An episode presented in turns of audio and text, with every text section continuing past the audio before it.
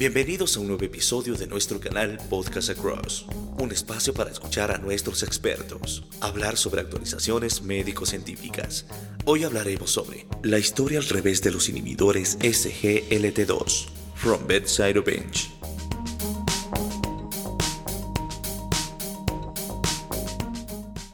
Mi nombre es Vicente Villacreces, soy cardiólogo del Ecuador y el día de hoy me gustaría invitarlos a comentar sobre un artículo publicado en la revista Diabetes Therapy en marzo del 2020 que titula Farmacoterapéutica básica y clínica de los inhibidores SGLT2, una actualización contemporánea. No es novedad decir que los inhibidores del cotransportador de sodio glucosa 2 abrieron algunas potenciales posibilidades de beneficio en medicina clínica que van más allá de la diabetes tipo 2. Una historia que comienza en 2008 cuando la FDA y luego la EMA, por las complicaciones que había producido la rosiglitazona, exigió a cualquier nuevo medicamento hipoglicemiante la realización de ensayos clínicos de seguridad cardiovascular. Estos estudios como el EMPARED Outcome mostraron no solamente que estas drogas eran seguras, sino que tenían efectos de beneficio inesperado, que han llevado a los investigadores a realizar un viaje inverso de investigación clínica, además de abrir las puertas a nuevos estudios. Hace casi tres décadas vivimos la primera revolución en prevención cardiovascular con las estatinas. Hoy estaríamos frente a una segunda revolución con los inhibidores SGLT2.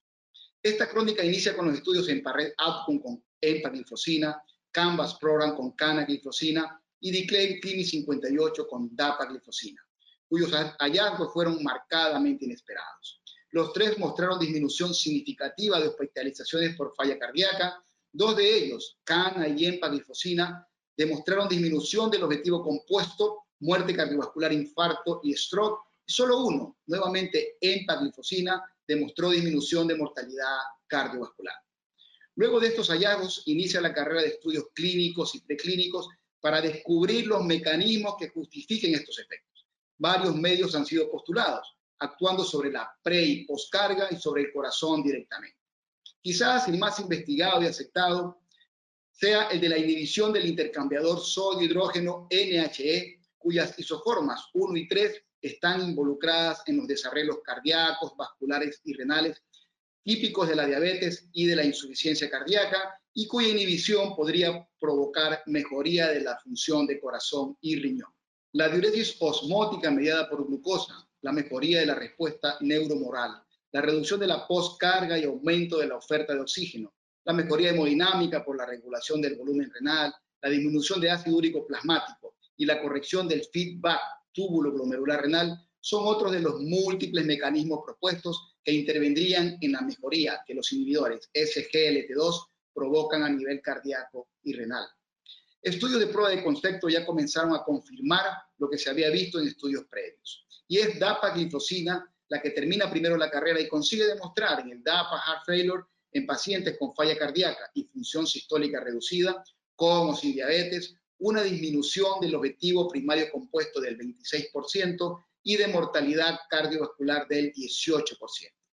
Otros trials en proceso nos darán información en este mismo tipo de pacientes y también en pacientes con falla cardíaca, con función sistólica preservada, falla renal no diabética y otros. Por su parte, empaglifosina con el EMPA-HAR Cardiolin 6 muestra otra prueba de concepto para pacientes con diabetes y enfermedad coronaria sin insuficiencia cardíaca. Regresión del índice de masa ventricular con seis meses de tratamiento, evidenciando un efecto sobre la estructura del miocardio ventricular, aunque este hallazgo no sería la causa del beneficio cardiovascular a largo plazo visto en estudios previos. ¿Qué pasa con la hipertensión? A pesar de que el efecto de los inhibidores SGLT2 sobre la presión arterial es modesto, el mecanismo propuesto tiene características interesantes.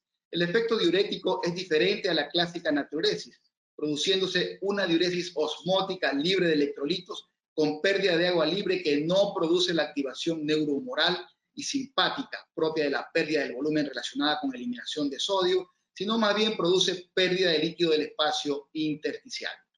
El análisis post-hoc del EMPARED Outcome mostró reducciones consistentes de presión arterial en pacientes con hipertensión refractaria, así como hay reporte de casos con canaglifosina, donde pacientes con hipertensión resistente, incluso la denervación, mejoraron sus niveles de presión arterial.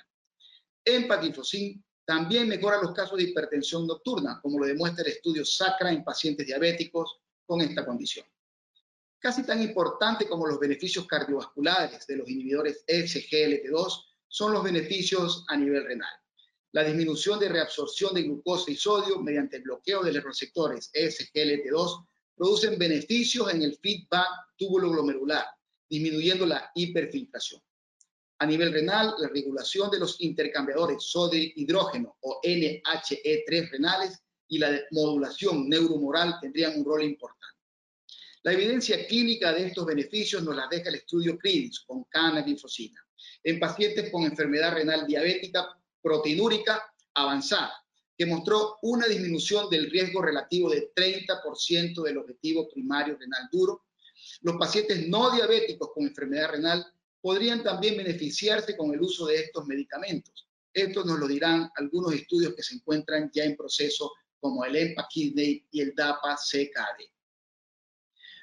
Pero los beneficios de los inhibidores SGLT2 podrían extenderse a otros órganos y sistemas. Su acción sobre la reducción del tejido adiposo visceral provoca también mejoría de la estetosis hepática.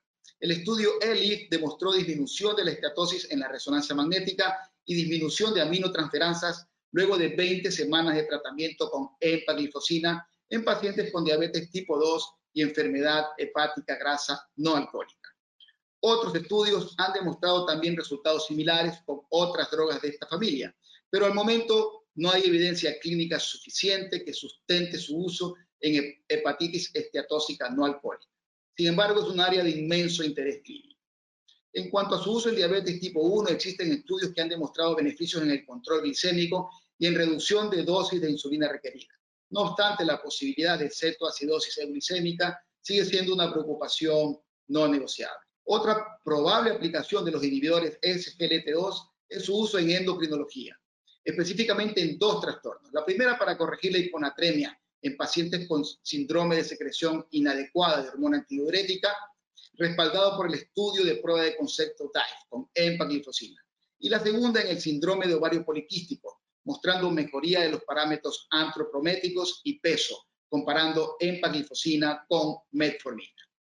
Estos inhibidores podrían también servir como drogas antiobesidad y finalmente Dicha familia de medicamentos reducen los niveles de ácido úrico, mejorando la condición de pacientes con gota, como se vio en el estudio Canvas con canaglifosina. Como hemos visto, los inhibidores del SGLT2 podrían ser los protagonistas de una segunda revolución en prevención y tratamiento de enfermedades cardiovasculares y metabólicas.